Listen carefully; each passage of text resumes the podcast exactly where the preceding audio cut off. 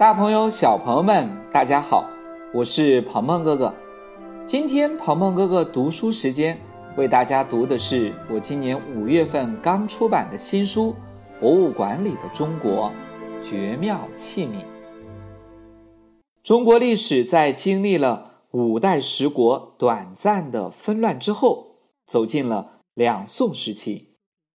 这时的瓷器也迎来了历史上的又一个发展高峰，其中最著名的就是被后世称作五大名窑的汝窑、官窑、哥窑、钧窑、定窑。每个窑口烧出的瓷器都有着与众不同的特点，比如汝窑的釉色是一种下雨之后天空放晴的颜色。被人们称作“雨过天青色”。今天保存在世界各地的汝窑瓷器加起来已经不足一百件了。除了官窑产品之外，在民间还有很多由工匠艺人们发展出来的民窑瓷器品种，比如陕西铜川的耀州窑，河北磁县的磁州窑。福建建阳的建窑等等等等，元代是中国历史上疆域最大的时期，在瓷器烧造方面也是一个承前启后的重要时期。原来的很多窑厂都渐渐衰落了，一个叫做景德镇的地方慢慢发展成为了中国的瓷都，青花瓷。和釉里红成为最能代表元代瓷器的品种了。它究竟价值几许？鬼谷下山原青花大罐。二十世纪七十年代时，国内的人们还不了解拍卖行业，一家叫做佳士得的拍卖公司在四处寻访拍品的过程中。偶然啊，在英国一户人家家里发现了一件青花瓷器，认为应该是明代青花瓷，于是说愿意出价两千美金来购买，但主人呢并不愿意卖，所以最终遗憾也没有成交。又过了三十年，当专家再次来到这户人家寻访时，才发现。这并不是明代青花瓷，而是更早、更珍贵的元代青花瓷。而让人想不到的是，这户人家并不了解这件珍贵瓷器的价值，居然啊，把这件元青花大罐儿用来当做存放 CD 的盒子。二零零五年七月十二日，在伦敦佳士得拍卖会上，经过。六位收藏家的激烈竞争，这件元青花大罐最终以一千五百六十八万英镑，在当时啊，约合人民币二点三亿元成交了，创造了元青花在拍卖市场上迄今为止的最高价格。如果按照当时的价格折合成黄金的话，相当于大约两吨黄金啊！这件身世传奇的鬼谷下山原青花大罐，究竟价值几许呢？在这里给大家补充一个小贴士：当一件精美的古代珍品出现在拍卖会的现场时，它的价值是通过价格来实现的；但是，当它出现在博物馆的展厅里面的时候，它身上更多凝结的是历史和文化的价值，是在观众的感受和学习当中体现出来的。让我们带上一份对逝去记忆的尊崇感，走进博物馆吧。原青花的兴盛，青花瓷是这样制作的：工匠们在晾干的瓷坯上，用颜色描绘图案。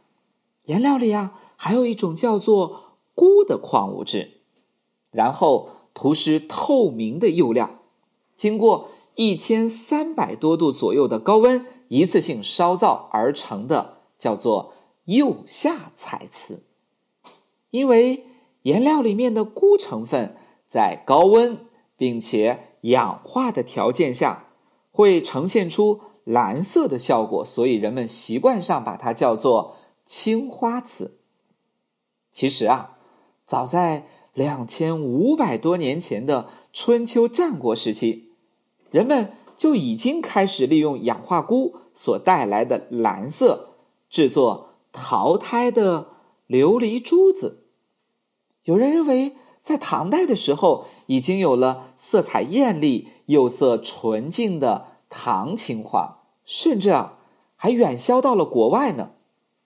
但这些都没有形成太大的影响，直到元朝末年、明朝初年的那七十多年时间里，景德镇的青花瓷异军突起，迅速占据了中国瓷器的主流。是什么原因会带来这么巨大的变化呢？有人说，元青花的兴盛和蒙古人有很大关系。生活在草原上的蒙古人特别钟情于蓝色和白色。同时啊，随着元代疆域不断扩大，很多来自中亚和西亚的工匠们也通过商贸通道等途径来到了中原。这些因素啊，都对元青花的流行产生了影响。那时候，很多崇尚伊斯兰文化的国家对蓝色瓷器的需求啊。增加了起来，也为元青花瓷器的逐渐兴盛起到了一定程度的推动作用。还有人说，元青花的兴盛和它本身的烧造工艺有很大关系。一是因为蓝色的图案在透明釉层的下面，这个颜色啊不容易脱落，从而更加耐用。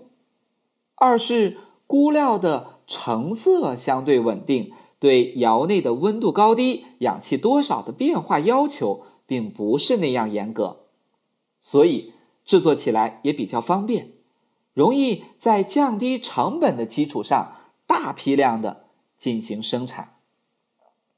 在这里，鹏鹏哥哥再为大家补充一个小贴士：瓷器呢，按照品种。基本上可以分为三大类，一类呢是颜色釉瓷，比如前面讲到的青瓷，表面的釉料中含有不同的矿物质，经过焙烧后表现出不同的颜色；一类是釉下彩瓷，在瓷胚上描绘图案，再施以釉料，烧造成型之后，图案在哪里呢？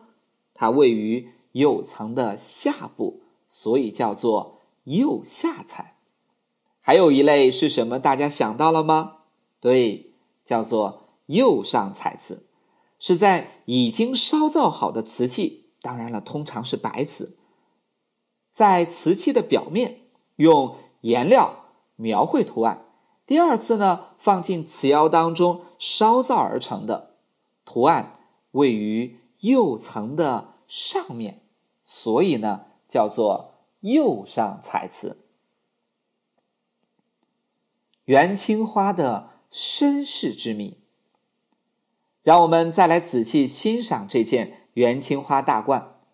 它身上的花纹可以分为四个层次，在颈部装饰着水波纹，肩膀的位置啊装饰着缠枝牡丹纹，根部的位置。装饰着变形的莲花瓣纹，而大冠主体部分描绘的是一个非常有名的故事，叫做“鬼谷子下山”。因此，人们把这件元青花大褂也命名为“鬼谷下山元青花大褂”。为什么这件元青花瓷器能有这样高的价值呢？这和元青花的身世有着很大的关系。第一，元青花被人们认识的时间并不长。起初啊，人们甚至不认为元代曾经有过青花瓷，直到二十世纪五十年代，美国一位叫做波普的学者，根据一对带有“至正十一年”字样的青花云龙纹象耳瓶，才明确了元青花真的存在过。这对珍贵的文物现在被大维德基金会收藏，在大英博物馆展出。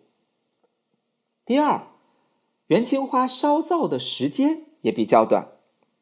忽必烈呢，在一二七一年定国号为元。一二七八年的时候啊，在江西景德镇设立了一个专门管理烧造瓷器的机构，叫做浮梁瓷局。但是元代的统治仅仅维持了九十多年，一三六八年就被朱元璋建立的明朝所取代，而比较成熟的青花瓷器。大面积出现，应该是在元代的中后期，所以啊，留存到今天的元青花瓷器就少之又少了。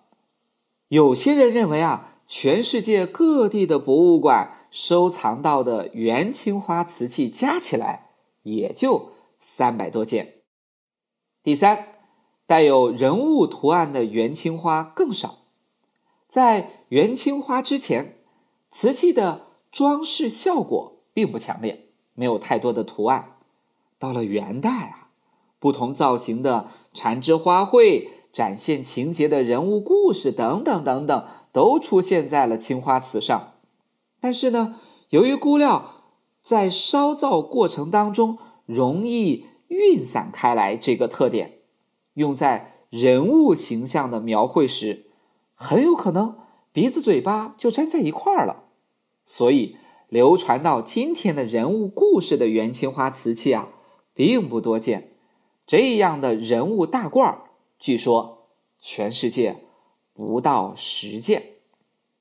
在这里，我们补充一个小贴士：战国时期，诸侯纷争，战乱不断，有一位叫做王许的传奇人物，因为啊。隐居在清溪鬼谷，于是就自称为鬼谷子。据说啊，他擅长修身养性、纵横之术，而且精通兵法。后世啊，常以他作为纵横家的鼻祖。大名鼎鼎的孙膑就是他的学生。燕国和齐国交战，孙膑呢被燕国俘虏。齐国为了能救出孙膑，便拜求了他的师傅鬼谷子下山施救。这件元青花大褂讲的就是鬼谷子下山的情景。元代的青花瓷展示着中国传统瓷器的魅力，给明清两代的瓷器带来了很大的影响，让青花瓷。成为普通大众生活当中最常见的瓷器品种，同时啊，他还把草原民族的文化融入其中。在这件鬼谷下山元青花大罐的身上，同学们有没有找到一种在蓝天白云下驰骋于旷野当中的感觉呢？